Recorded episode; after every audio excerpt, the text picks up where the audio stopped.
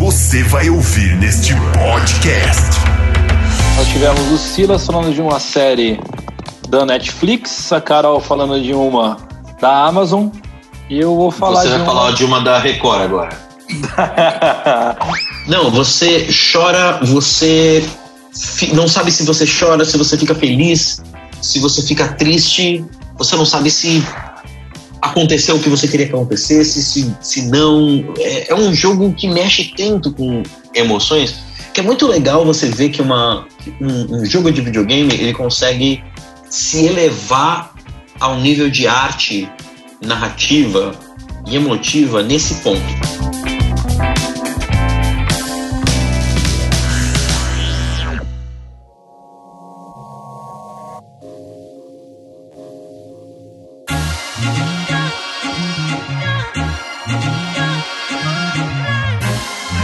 Fala galera, estamos começando mais um podcast da Glocal. Estamos aqui com a nossa galera da cultura pop reunida, Carol Bertoldo, Silas Chosen e eu, Edu Molina, a falarmos hoje sobre um tema que já é de conhecimento de todos e nós queremos saber o que você está fazendo nessa quarentena. Para começar esse papo, eu quero ver com os nossos colegas aqui o que vocês estão fazendo ou como vocês definem essa quarentena. A quarentena, para mim, tem sido games, séries, filmes e muitas aulas online. Eu estou ficando louco com a escola, mas estamos sobrevivendo a isso. E para vocês, como está essa quarentena? Definam a quarentena. Oi, tudo, tudo bem com vocês aí de casa? Ah, E eu realmente espero que você esteja em casa. Ah, a não ser você que está ouvindo isso no futuro, quando a gente já tem uma vacina, você pode estar ouvindo isso em qualquer lugar do metrô, talvez. Para mim, a quarentena tem sido uma fortaleza da solidão. É assim que eu defino a minha quarentena. Eu tô preso dentro de casa. Graças a Deus eu não tô solitário de fato. Eu tô aqui com a minha esposa, eu tô com as minhas gatinhas novas, recém-adotadas. Mas eu sinto muita falta dos meus amigos, eu sinto muita falta de ir na igreja, eu sinto muita falta da local. Eu sinto muita falta de ir no bar com, com amigos, jogar conversa fora e afogar as mágoas de maneira perfeitamente legal e de maneira nenhuma embriaga- embriagatória. Ah, e você, Carol? Como você está definindo essa quarentena? Na quarentena, cara, tá basicamente comer e ver quem é novo cancelado do Twitter. Inclusive, o Twitter é fonte de grande entretenimento nessa quarentena. Não sei nem explicar. Olha, eu até voltei a usar o Twitter. É algo que praticamente era restrito às temporadas da NFL, de setembro a fevereiro. Eu estou usando o Sim, Twitter bastante. agora outra vez, então realmente né, o Twitter tem sido uma boa fonte de distração, é, porque eu optei por não passar raiva, então eu não estou é, entrando nas discussões idiotas que nós temos por aí. Boa E essa quarentena, é, e essa quarentena está aí. Antes de continuarmos esse papo, deixa o Renatão rolar a vinheta e nós voltamos aí para falar sobre o que cada um tem feito de bom, de ruim, aquilo que nós estamos aprendendo com essa quarentena. Vai aí, Renatão. Está no ar.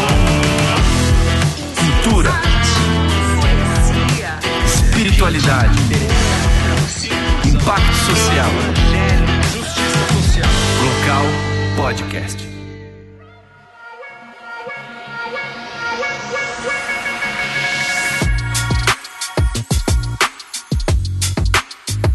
Isso aí, voltamos com a nossa o nosso papo de hoje, tentando descobrir o que cada um tem feito. Pergunto a você que está nos ouvindo o que você tem feito nessa quarentena.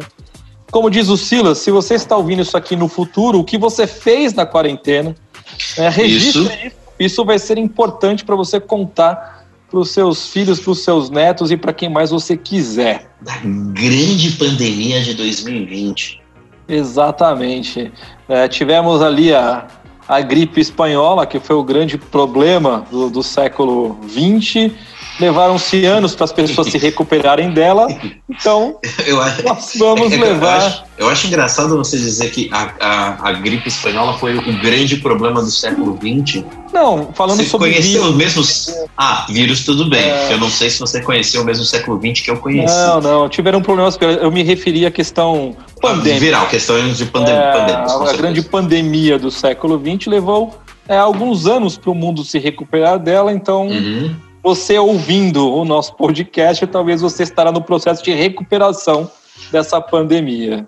Silas, Hum, fala pra gente, o que você tem feito nessa quarentena? Conta alguma coisa legal, o que tem feito de bom nessa quarentena? vamos lá. Eu tenho tentado assistir bastante filme. Eu não tenho conseguido tanto, porque eu não tenho tido tanto tempo. Ah, tanto tempo livre quanto eu gostaria. Eu tô trabalhando bastante, graças a Deus. Eu sou uma das pessoas que, consigo, que consegue trabalhar de casa. Além de que eu tenho feito um servicinho extra para o meu amigo Edu Molina, que eu não vou, não posso revelar ainda o que, que é, mas a gente tem feito um, um projetinho juntos. E isso tem, é, tem tomado bastante o tempo do meu ócio criativo. Eu tenho tentado prestar atenção em bastante coisa legal.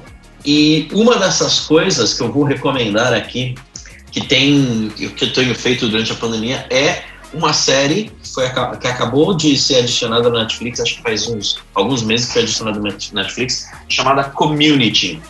Não sei se vocês já ouviram falar dessa série. Quando a gente tava conversando sobre a pauta, eu pensei, vou falar de community. Aí o Silas veio primeiro, eu falei, saco. Então, É. dá, dá uma atualizada aí, Silas, para quem é tipo assim, co- Community ideia do que é isso. Fala é, sobre a série. ela é uma série muito simples. A premissa dela é, é tão simples que ela é boba. Você tem um, um- uma faculdade, é um- uma faculdade comunitária, co- é, em inglês eles chamam de community college, que é meio que uma faculdade. Eu não sei se exatamente se é uma faculdade pública, mas é, é- é normalmente uma faculdade nos Estados Unidos que você faz tipo curso técnico, não é exatamente a faculdade mais. ah, Acentuada. conceituada, exatamente. É exa- exatamente o oposto de uma faculdade conceituada. E aí o protagonista da série, ele é um cara que ele perde, ele é um advogado muito bom, só que ele perde Licença? A licença. licença, é, isso aí, isso. Ele, ele- perde a licença porque ele, ele nunca se formou, ele mentiu na hora de ganhar a licença dele. Eles descobrem e ele vai para o community college também para se reformar e conseguir pegar o, o- o diploma, de, o- a licença de novo. E é só ele e o grupo de estudo dele, feito por personagens um mais maluquinho do que o outro, e é a vida deles, dia a dia, cômica, que eles vão passando num colégio, numa faculdade comunitária bem maluca. É só isso a premissa da série, e nada mais. Acontece que essa série ela é escrita pelo cara que de, anos depois veio a criar Rick and Morty. Então, você, se você gosta de Rick and Morty e você vai assistir Community e você passa assim uns 10 episódios, você já começa a ver aquela investida na direção do nonsense. E às vezes o nonsense que você não faz ideia de como o episódio chegou naquela loucura. A linguagem cinematográfica do, da série é muito boa, no sentido de que eles estão sempre emulando filmes e séries e outras coisas, sempre tirando sarro de gêneros consagrados. E é sempre com muita qualidade. Ele não é tão constante assim em todos os lados da roteirização, mas tem umas coisas muito especiais, tem umas coisas muito da mente do criador, que é o Dan Harmon, que é o cara que depois criou o Rick and Morty escreve o Rick and Morty. Mas super vale a pena, eu recomendo para todo mundo Community, é super engraçado, é super inteligente, é super sincero emocionalmente. Tem alguns episódios muito geniais. Você, você, por exemplo, eu quando eu comecei a assistir eu não sabia, mas foi a série que revelou o Donald Glover. Depois, como músico, ele virou o Childish Gambino, depois veio participar do, até do Star Wars, no Han Solo. E eu super recomendo Community para todo mundo que, for, que gosta de comédia e gosta das maluquices do Dan Harmon. Carol, você falou que também já havia pensado nessa série, mas o Silas chegou primeiro. Quer falar alguma coisa, Carol? Eu ia dizer que, que se você não tá convencido por causa de Rick Morty, você devia ficar convencido por causa do Donald Glover. Mas se você gosta de sitcom, cara, a Community é maravilhosa.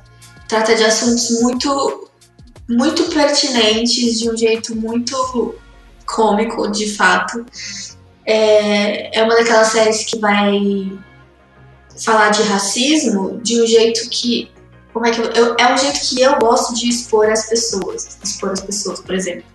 Eu não gosto quando alguém chega e fala, fulano é isso. Eu gosto quando alguém chega e faz com que o fulano perceba que ele é aquilo sem ter que jogar na cara dele, sabe?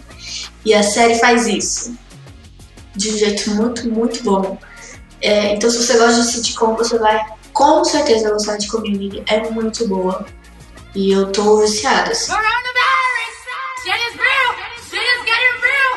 Carol, aproveita que você já tá falando, vai no embalo, fala você então uma das suas coisas boas que você tem é, usufruído durante essa pandemia, além de máscara e álcool gel? Eu assisti recentemente uma série na, na Amazon e gostei muito, muito, muito, muito, muito, muito mesmo. Eu acho que também se é, trata de assuntos que a gente precisa falar sobre. O nome é Little Fires Everywhere. Tem a Reese Witherspoon como protagonista, ela e a Kerry Washington, que eu não sei se vocês vão saber quem ela é de nome, assim. Ela é maravilhosa. Ela faz a Brunhilda no... É ela que faz a Brunhilda no Django Livre? Acho que é. Cara, é uma cidadezinha pequena de interior, tipo, bem suburbana, né? Bem subúrbio, assim. E e é uma cidade que se orgulha de ser uma das primeiras cidades a integrar brancos e pretos, né? Só que é uma cidade americana, obviamente. Só que será que realmente existe essa coisa da luta contra o racismo? Ou o racismo ainda está muito bem instalado nessa, nessa, nessa cidadezinha? E aí se tratam de duas famílias principalmente. A família da Reese Witherspoon, que é aquela família rica, classe média, né? Típica americana, com baita de um casarão, que os filhos são exemplares, os pais foram os reis do baile, e chega a segunda família, que é uma mãe solteira e sua filha, que são duas pessoas pretas, né? São duas mulheres pretas, que não têm endereço fixo, é, que, que, que tipo, moram dentro do carro, basicamente, que precisavam alugar uma casa para ficar ali por um tempo. E aí desemboca a série toda. E Little Fires Everywhere significa. Isso não é spoiler, você vai ver isso no, na primeira cena, assim, no primeiro episódio. É que acontece um incêndio e o motivo do incêndio não é acidental. O bombeiro fala, não foi um acidente, porque tinham pequenos focos de fogo em todo canto. Então, foi proposital. Alguém queimou é, este local de propósito. E aí, e aí a série começa. É muito boa. E assim, o jeito que as coisas se desenrolam, a história, a trama e a fotografia, sabe? Todo jeito que. A série é muito boa, tipo, é, é um daqueles achados que você. É, que você não esperava que saísse algo muito bom dali. É muito boa, recomendo muito pra você. Coronavirus! Nós tivemos o Silas falando de uma série da Netflix, a Carol falando de uma da Amazon, e eu vou falar Você de vai uma... falar de uma da Record agora. pois é, as novelas bíblicas da Record, não. É, eu vou falar sobre uma série da HBO é, chamada Years and Years. É, não sei se vocês já, já ouviram falar, mas é uma série que foi uma dessas descobertas, né, muito sem querer. É, em um grupo de amigos, um deles indicou e falou: Cara, assiste porque tem tudo a ver com o mundo que nós estamos vivendo hoje, né? E aí eu fiquei pensando, né? Será que eu vou assistir uma série que vai mostrar o que estão vivendo hoje? Porque de desgraça já basta a realidade. Mas a série é super interessante. Ela acompanha, é, ela começa em 2019 e ela vai contar a vida de uma família. É, então, é, são quatro irmãos e ela vai contar a vida desses quatro irmãos né, discutindo os anos, os anos que vão se passando né, na, na, Inglaterra, né, começa 2019, e isso se estende né, ao longo da década de 20 praticamente inteira. O que é legal na, na série e o que me chamou muito a atenção é porque ela discute temas como questões políticas, existem tensões políticas muito grandes né, entre Estados Unidos, Inglaterra, China, ameaças nucleares, resgatando é, alguns preceitos aí da, da Guerra Fria, só que os atores agora são outros, né, envolvidos nesse contexto. Fala muito sobre é, ativismo político, discute economia, porque existe um colapso econômico no mundo. Então é como se a bolsa tivesse quebrado de novo, só que agora numa proporção muito giga, muito maior né, do, que, do, do que anteriormente, devido à globalização, e vai mostrando como essa família vai sobrevivendo em meio a tudo isso. Ela discute questões sobre preconceito, racismo, é, de uma forma muito intensa. Então você tem momentos que você se diverte com a família e tem momentos que você realmente ali fica preocupado com aquilo que está acontecendo ao redor de cada um deles. É uma série curta, tem seis episódios. Se eu não me engano, são seis episódios. É, e ela acaba te envolvendo de uma forma muito intensa. Né? São episódios ali de aproximadamente uma hora. É, e ela traz esses debates né, muito, muito interessantes com críticas e nomes aos dando nomes né, aos devidos envolvidos, né, como Donald Trump, por exemplo. A única coisa que, que, que eu acho que, que é preciso né, é conseguir enxergar essa série com esse olhar crítico, mas ela é muito boa. Eu acho que vale muito a pena né, para a gente conseguir entender muito do, do mundo que a gente vive hoje. E tem muita coisa que eu vi naquela série que não é difícil de acontecer. Então ainda ficou aquela coisa para tipo ser assim, um spoiler do futuro, né? Será que isso vai acontecer? É, eu acho que é bem, é bem interessante. Foi uma das boas experiências que essa, que essa quarentena acabou me trazendo em termos de séries. Silas, além de série, filmes que você falou que tem assistido menos, que mais que você tem feito nessa quarentena, Silas? Eu tinha separado duas outras coisas. Eu posso falar as duas direto? Pode, pode falar, Silas. Desde que você não me dê spoilers de uma delas, tudo bem. Não vou dar spoiler de maneira nenhuma, mas a primeira delas é o, é o oposto de spoiler. A primeira delas é uma coisa que foi terminada no meio dos anos 90, quando eu nem pensava em ter barba, eu diria. Uh, mas eu acho que eu estou usando a oportunidade de ficar mais tempo em casa para ler um negócio que eu tenho há anos e eu nunca li até o final, que é Sandman. A, a história em quadrinhos criada pelo Neil Gaiman, que foi um sucesso no começo dos anos 90, começou em 89, teve 70 edições e, e criou um monte de outras, outros desenrolares no universo da DC Comics, Uh, tem uma série hoje passando no, na televisão chamada Lucifer, que o personagem veio do Sandman, veio dessa, dessa saga do Sandman. E eu sempre fui muito fã do Neil Gaiman. Desde que eu leio coisas, eu sou muito fã do Neil Gaiman. Eu só não. E, e, o, e o Sandman é a obra mais quintessencial, eu diria, do Neil Gaiman Muita gente hoje conhece o Neil Gaiman porque ele fez é, Belas Maldições, ele fez Deuses Americanos. É, nem todo mundo lembra do que o Neil Gaiman escreveu, aquele filme bizarro do Beowulf, mas tem motivos pelo qual ninguém lembra disso. Só que a, ele também fez Coraline, muita gente deve conhecer o filme da Coraline, mas a coisa que tornou o Neil Gaiman conhecido e ganhou inúmeros prêmios é o Sandman. É uma história sobre eh, entre muitas aspas, o deus dos sonhos, porque ele não é um deus, ele é uma coisa ainda anterior a uma divindade. É uma personificação antropomórfica de uma coisa que a humanidade precisa. Então, a humanidade, a, a vida no universo, assim que começou a existir, criou sete entidades que regem a, a existência: a morte, o destino, o sonho, o desejo, e alguns outros. e é uma, é uma série de fantasia e de horror bem cósmico, bem fora da caixa, bem psicodélico, bem cheio de reviravoltas bem malucas, mas é escrito com uma poesia e com um, um cuidado com mitologias, com, com roteiro, com a ideia de narrativa mesmo, que é incomparável. Talvez seja uma das coisas em quadrinhos que eu mais gosto, goste na vida. E eu estou quase perto do final, pela primeira vez eu estou chegando no final. Eu tenho os quatro volumes que lançaram. Aquele encadernadão? É, o encadernadão gigante.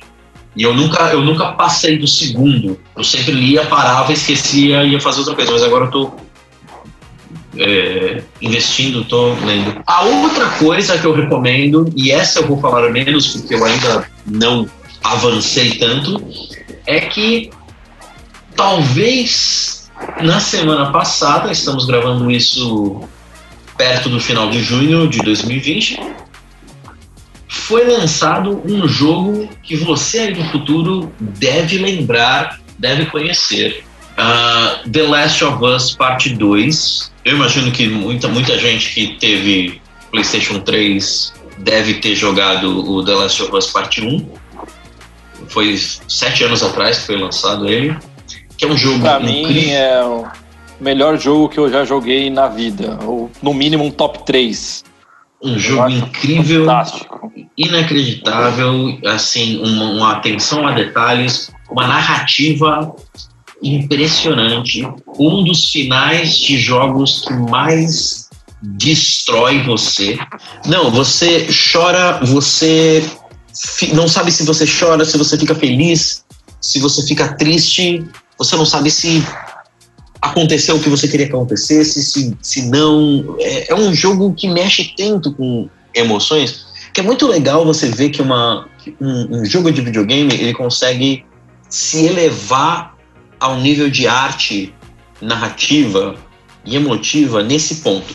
E agora eu tô jogando a parte 2, eu não posso falar absolutamente nada porque o jogo começa forte e eu vou parar por aqui muito obrigado. Só, só também vou dizer que ele é um jogo divertido de jogar.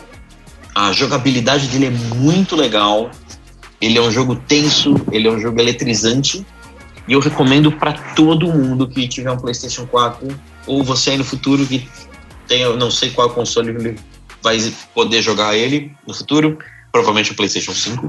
E essas são as minhas recomendações.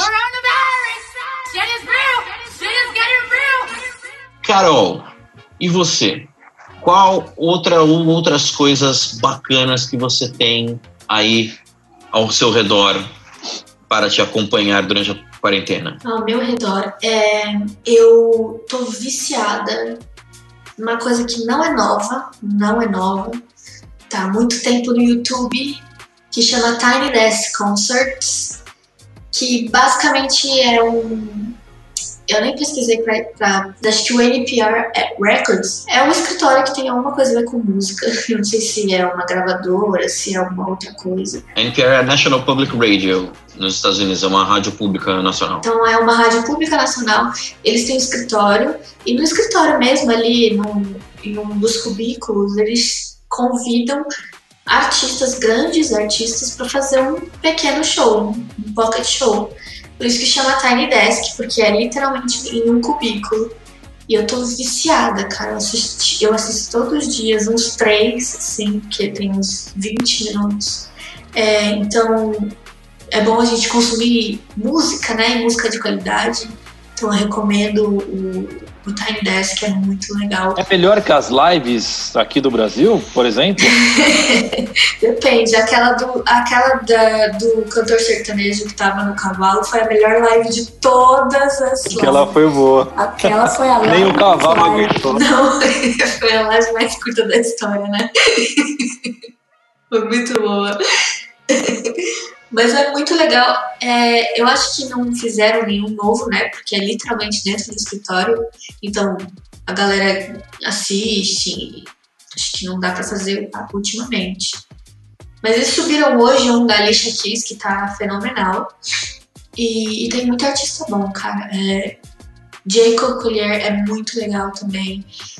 O Coldplay fez, fez um Tiny Desk Concert que eles levaram basicamente um coral. As músicas estão quase reconhecíveis, mas tá muito legal.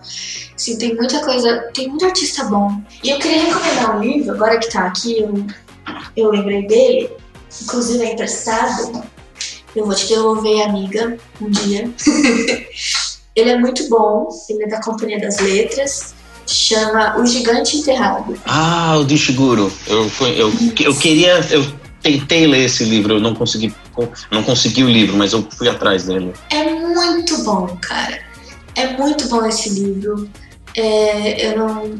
Eu não vou falar de nada porque eu acho que é mais surpreendente quando você começa a ler sem, sem ter ideia do que se trata. Mas ele é muito surpreendente, o final dele é muito bonito. O Gigante Enterrado. Ele lembra um pouco de fantasia, mas ele a pegada é outra, não é uma história de aventura e fantasia, não sei o quê. Ele é quase que uma fábula, sabe? Porque ele tem uma história por trás, assim, ele tem uma mensagem por trás que é muito bonita. Então eu recomendo muito esse livro. É, eu tenho aproveitado aqui, eu confesso que eu fiquei mais preguiçoso, tenho lido menos do que eu gostaria, é, mas eu consegui terminar de reler é, um, um livro do Neil Gaiman, já que o Silas comentou, é o Good Omens, é, ah, que ele escreveu junto com o Terry Pratchett. Fazia muito tempo né, que, eu, que eu tinha lido, e quando lançou a série na, na Amazon, eu falei, vou reler para depois assistir a série. E o livro, assim, é, é um deleite, né? Você se diverte. É, para quem não sabe a história, o anticristo nasceu e estamos perto do Armagedon. E aí você se diverte né, com um anjo e um demônio é, tentando é, colocar os seus interesses pessoais na Terra acima do Armagedon e as confusões que eles criam a partir daí. É, é muito divertido. É, eu dei várias gargalhadas ali lendo, lendo o livro novamente e agora estou assistindo a série. É, e ela é muito fiel ao livro, né? Ela segue muito. série é muito boa. Ela segue muito aquilo que, que o livro coloca. É bem divertido né, a, a, forma como se discutem assuntos que muitas vezes são tabus, né? Falar de religião, brincar com temas entre aspas aí sagrados e tal, e eles fazem isso de uma forma tão leve, tão divertida, né, que, que, que é, é, muito legal. É, então, é, tanto o livro quanto a série, eu acho que vale a pena vocês vocês assistirem, né? Eu sou suspeito para falar do Neil Gaiman também, curto muito. É, o Sandman falta o último volume para mim aqui ainda. Eu ainda não consegui comprar esse volume encadernado, mas é, é uma obra-prima. Né? Eu tenho aproveitado aqui né, para maratonar tudo aquilo que fazia tempo que eu não conseguia. Né? Então eu já maratonei O Senhor dos Anéis na versão estendida, é, que se não for na versão estendida nem começa. É, assisti é, o Batman tudo outra vez, é, a, a trilogia do Christopher Nolan. É, talvez eu possa homenagear o, o Schumacher e assistir né, aqueles filmes bizarros que ele fez. Né, é, lembrando, a gente a gente está gravando isso no dia em que a gente recebeu a notícia que o, o Joe Schumacher, grande diretor de Hollywood, faleceu. Ele tinha 80 anos e é, foi embora por causa do, do câncer que ele tinha. Uh, ele é mais lembrado com alguma ressalva pelo, por dirigir o Batman Eternamente e o Batman Robin dos anos 90. Mas ele também dirigiu Um Dia de Fúria, Tigerland por um fio, 8mm, 21. Qual é o número 21? 3, número 23. Com Jim Carrey. Isso. É, número 23, Tempo de Matar. É, dirigiu é, Garotos Perdidos. Garotos Perdidos. É, foi um cara, às vezes a gente lembra só pelas coisas ruins que ele fez. Se você não sabe que Batman é esse, lembre do Batman Milos e você né, já vai identificar não, mas, rapidamente. Mas é, é, é, assim, Edu, pensa assim: tem gente de 20 anos é, que nasceu okay. uns 3 anos depois que esses filmes saíram no cinema. Ok. É, é pra, então, pra, quem é da nossa geração. E, e vou, vou até dizer: tem como você entortar e dizer que esses filmes são bons porque eles são exatamente o que o diretor queria que fossem. Ele é que a gente, a não tava, dele, né? a gente não estava preparado para ver os Batman Milos. Então... E nós perdemos também recentemente, né? O, o Bilbo. Ah, o Ian Holm faleceu essa semana. Faleceu também. também né, o nosso querido Bilbo Baggins finalmente né, descansou até o fim dos Uhum. seus dias, né? Como diz no final de Senhor dos Anéis. Foi até os. atravessou o mar e foi até os portos cinzentos. Exatamente, um descanso merecido né, pro, pro nosso querido Bilbo. É, revi, maratonei também Harry Potter, né? Os, sete Uhum. fil- os oito filmes né, do, do Harry Potter. E agora vou começar Star Wars, porque né, já que a Por que quarentena não? vai longe, então vamos de Star Wars também.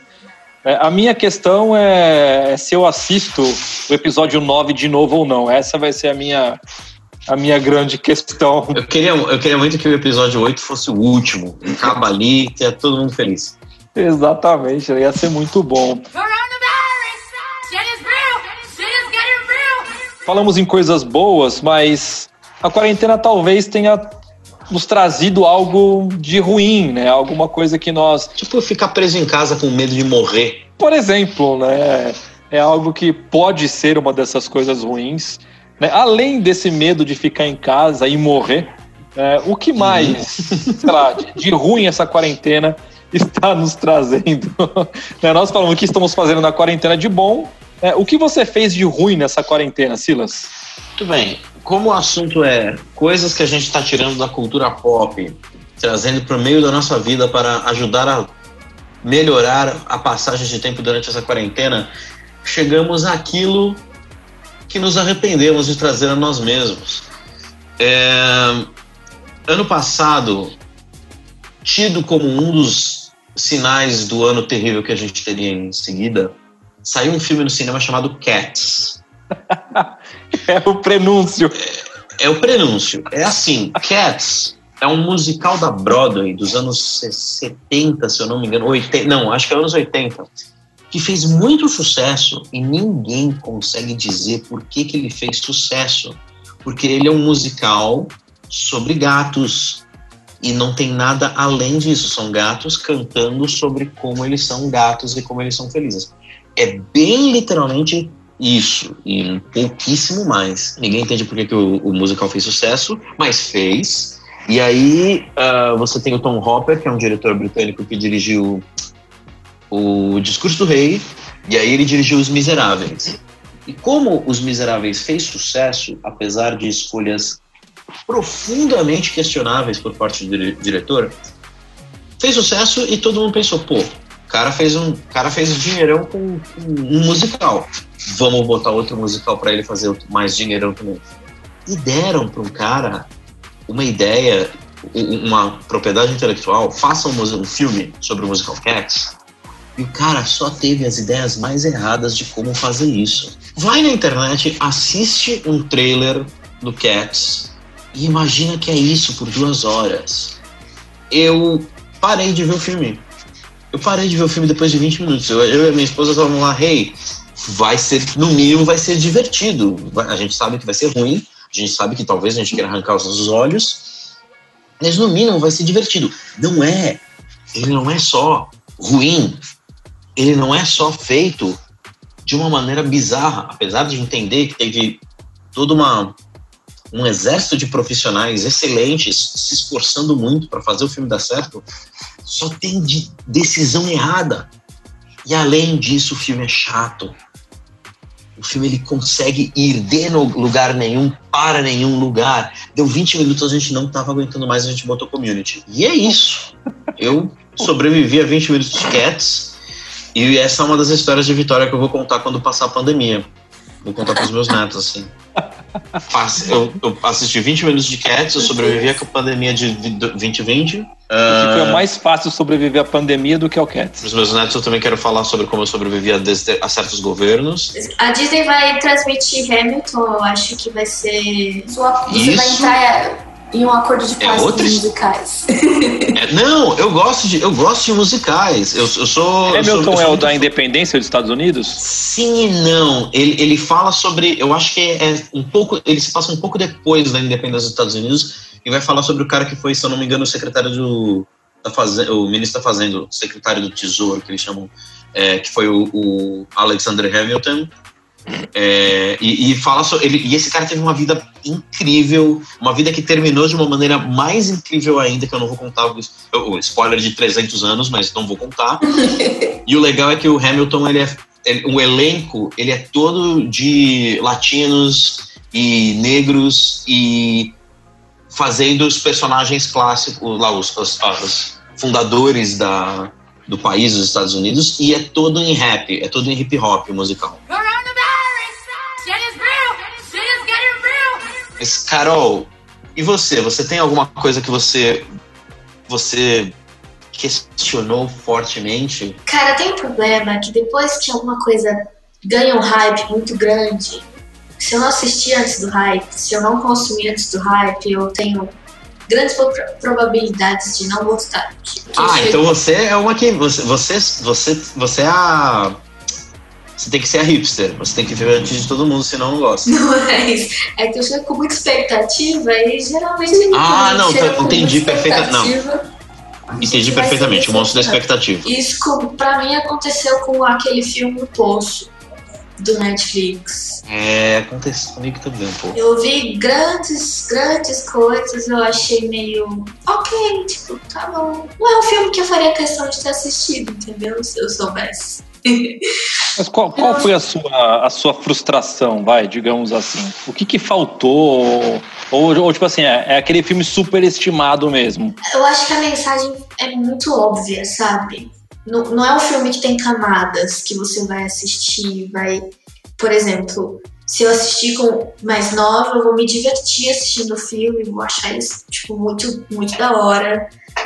E etc. E aí depois, um pouco mais velho, eu vou começar a perceber outras mensagens, outras sutilezas. Ele não é um filme que tem camada, ele é um filme quase que. Eu também não sei se eu assistir de novo, se eu vou enxergar outros significados ali e que não tem.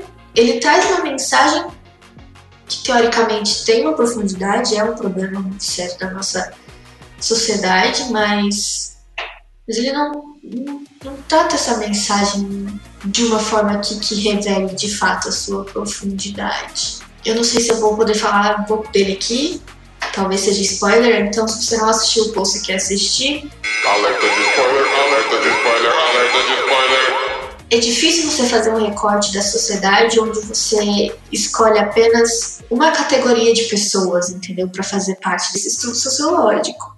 E basicamente o, o poço é isso: eles pegam uma categoria de pessoas que são basicamente criminosos voluntários ali para participar do, do poço. E aí você vai ver todo mundo se estapeando, se batendo, não vai ter aquela ajuda mútua, você vai ficando cada vez mais maluco. E aí no final nada acontece feijoada. eu achei que foi meio decepcionante, assim, nesse sentido. Eu tava esperando a trama ter um final diferente. Eu acho que ele gerou expectativa no final também, durante, durante seu desenvolvimento. Eu não sei, só achei. Não achei ele completamente ruim. Só achei ele ok, entendeu? Longe daquilo que todo mundo fala, né? Foi uma Gerou febre, né? e Realmente, quando questões, né? lançou- ser É, foi eu fiquei, caraca, vou assistir uma crítica social aqui muito louca. No fim, não era lá tudo essas coisas, né? Não, exatamente. Você, você, tem, você tem algum, Edu? Alguma coisa que você viu Tenho. e não gostou? Na verdade, é. Como eu falei, eu, eu tô bem preguiçoso para ler. E aí eu resolvi ler um livro do Bernard Cornell, que é um dos escritores que eu gosto bastante. né? Ele escreveu Brando de a clássica trilogia do, do Arthur, né? Para mim, uma das Muito melhores é, versões da história do, do Rei Arthur. Ele tem toda uma base histórica, né, para poder escrever os seus, os seus Uhum. livros. É um cara muito bom. E eu fui ler um livro dele chamado Waterloo, a história de quatro dias, três exércitos e três batalhas, é onde ele vai relatar a batalha de Waterloo, a batalha decisiva ali né, contra as forças napoleônicas. E eu achei que ia ser uma história tipo a do Rei Arthur, né? Falei, nossa, vai ser aquela história, ou crônicas saxônicas, né? Que te envolve, você devora o livro. E no fim das contas, é... cara, eu achei muito fraco. É, a escrita é muito arrastada, ele se baseia muito em documentos que os soldados escreveram, então é uma coisa muito técnica. É, Uhum. Para quem não tem um conhecimento militar, é, é um livro que se tornou tão enfadonho que eu cheguei perto da metade e eu desisti de ler, é, porque eu não conseguia entender, às vezes, a, a linguagem que ele, utiliza, que ele utilizava no livro. Ah. Então é uma coisa muito técnica, muito chata, muito arrastada. E ali eu falei, bom, é a minha primeira decepção com o Bernard Cornwell, né? Não, né, não desmerece tudo que ele já fez, tudo que ele já leu, continua sendo um dos meus autores preferidos, mas realmente, é, para quem já está com preguiça de ler, pega um livro como esse, realmente me desanimou a continuar Uhum. Isso daí, né? Né, a nossa equipe aqui hoje bateu esse papo, é, tentando mostrar para vocês algumas alternativas de como sobreviver à pandemia de uma forma inteligente, dentro da sua casa. É, só saia se for extremamente necessário. Eu acho que Exatamente. é a grande mensagem que a gente tem para vocês, né? Continuarem se cuidando, porque é o fundamental para terminarmos a pandemia todos bem, né? saudáveis e sei lá quando você vai estar ouvindo esse podcast, né? Mas olhar para trás e falar que legal, as dicas desses caras valeram para alguma coisa. Fiquem em casa, curtam bastante o que eu quero que vocês estejam curtindo, leiam, vejam filmes, joguem jogos. é, Conversões na estejam- mesa com as pessoas com quem você mora. Isso, passe tempo com quem você mora. Lembre de ligar para as pessoas com quem você não mora, mas dê atenção para quem está sozinho nessa pandemia. Tem muita gente que não tá, que ficou completamente isolada. Então, e é um sofrimento muito grande para essas pessoas. Então, lembra de quem precisa. E é isso.